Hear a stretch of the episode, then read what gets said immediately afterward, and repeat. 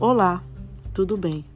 Independente do horário que você esteja ouvindo este podcast, tenha um ótimo dia. Somos uma dupla formada por eu, Vitória Regia, e Luana Júlia. Estamos no sexto período de Ciências Biológicas e vamos falar um pouco sobre a origem dos cascos dos textudines. A origem dos cascos dos textudines é uma característica única e exclusiva entre todos os animais dessa espécie. É um dos assuntos mais intrigantes dentro da evolução dos vertebrados.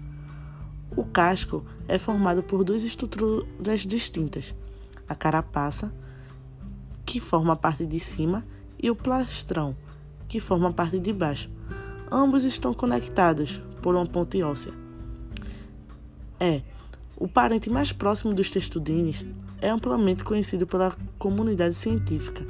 É uma espécie fóssil encontrada na Alemanha em 1887, com idade média de aproximadamente 210 milhões, e se assemelha muito com a nossa tartaruga atual, apresentando um casco com escudos, a conversão da última vértebra cervical como primeira vértebra dorsal e um par de bicos córneos.